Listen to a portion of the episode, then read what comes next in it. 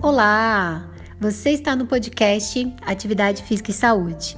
Eu sou a professora Edna Camargo e o tema de hoje é atuação do fisioterapeuta. Para falar sobre esse tema, nós convidamos a fisioterapeuta e também professora de educação física, Aline Kreitloff, que esteve com a gente no episódio de exercício físico e hipertensão. Bom, nós escolhemos falar sobre esse tema porque é uma profissão que trabalha muito próxima da educação física. E, e vamos lá, vamos conhecer um pouquinho mais sobre, sobre a fisioterapia.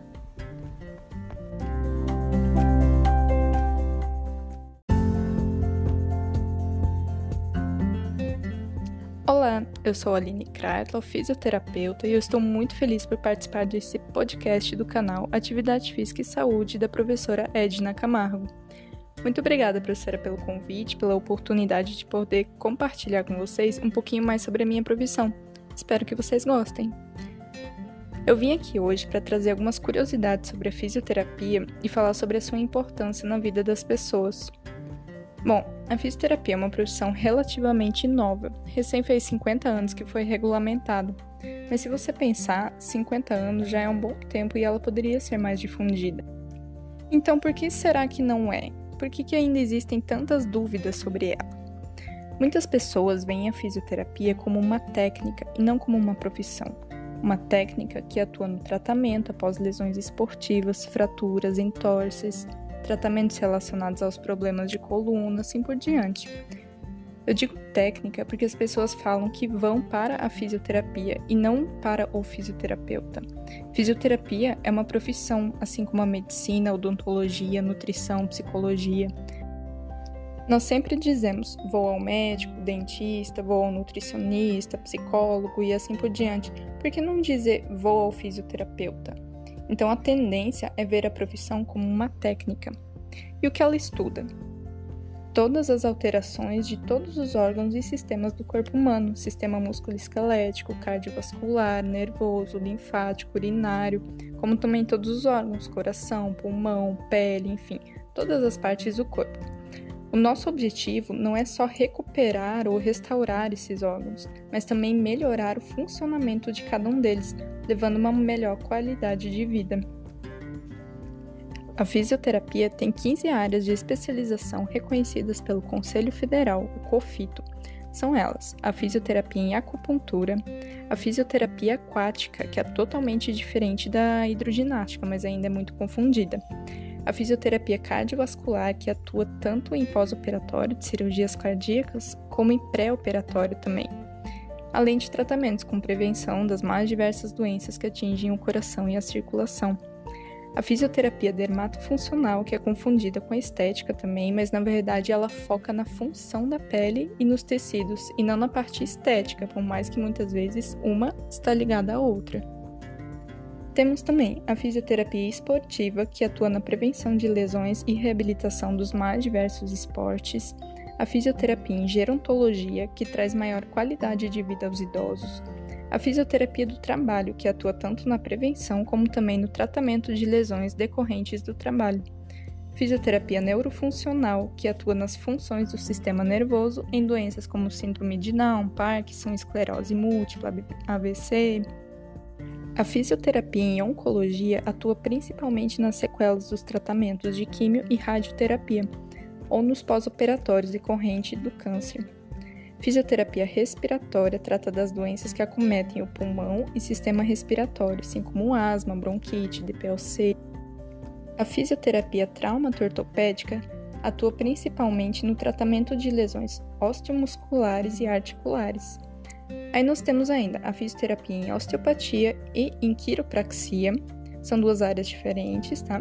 As duas trabalham principalmente com terapias manuais e no correto alinhamento das estruturas. Temos a fisioterapia em saúde da mulher, que atua em toda a vida da mulher, com todas as doenças que podem acometer o seu corpo, alterações que podem ocorrer, como incontinência urinária, câncer de mama, gestação e no pós-parto. Por último, temos a fisioterapia em terapia intensiva, que ficou bem famosa agora nessa época de Covid, né? E que é essencial não só pela parte respiratória, mas porque a internação é muito pesada para a parte motora do paciente também. Além do mais, existem áreas como a fisioterapia vestibular, oculomotora, pélvica, que ainda estão em crescimento, ainda não são reconhecidas, mas que já mostram resultados excelentes. Cada uma dessas especialidades se utiliza de inúmeras técnicas e recursos específicos de cada uma dessas áreas, onde o principal é o exercício terapêutico. A partir disso, são traçados os objetivos e plano de tratamento. Agora que você já sabe em quais áreas o fisioterapeuta atua, saiba que você pode procurar um fisioterapeuta sem a necessidade de um encaminhamento de outro profissional. O fisioterapeuta é apto e especializado a trabalhar em todas essas áreas que eu falei, tendo o exercício como principal recurso. A questão do encaminhamento, assim como o número de sessões, apesar de geralmente serem definidas pelos planos de saúde, tanto públicos quanto particulares, ou outros profissionais, é de responsabilidade do fisioterapeuta.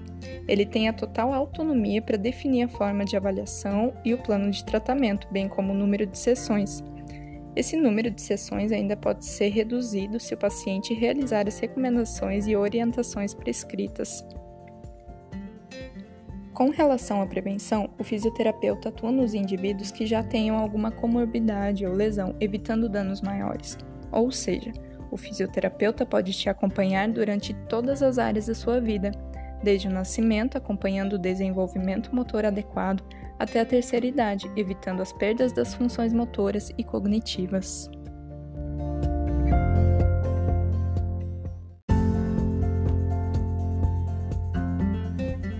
Muito obrigada, Aline, pela sua participação. A Aline tem uma página no Instagram, eu vou deixar a página dela aqui na descrição do, do vídeo para facilitar para vocês. E você que está escutando o nosso podcast, se você gostou desse episódio, compartilha com os amigos. Se você escutou outros episódios, gostou, também compartilha, divulga com as pessoas perto de você para que mais pessoas conheçam o nosso podcast. É... Além desse podcast, eu também tenho uma página no Instagram, o arroba Camargo Edna, em que eu divulgo evidência científica e falo um pouquinho de atividade física, exercício físico, saúde. Então, se você passar pelo Instagram, não deixa de visitar minha página, ok? Um forte abraço e até a próxima.